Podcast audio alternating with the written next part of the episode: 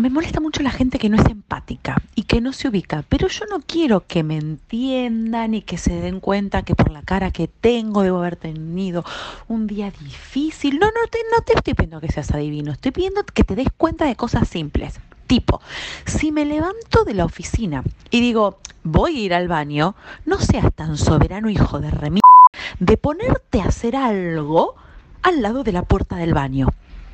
O sea, quiero ir al baño, quiero tranquilamente hacer lo que tenga que hacer sin ponerme a ver si hago un ruido de más, porque vos que estabas en la otra puta punta de la oficina, negocio, salón y o lo que sea, se te ocurrió que justo tenés que ir a hacer algo al lado de la puerta del baño y no me dejas ni me dar tranquila, ni hablar si te estás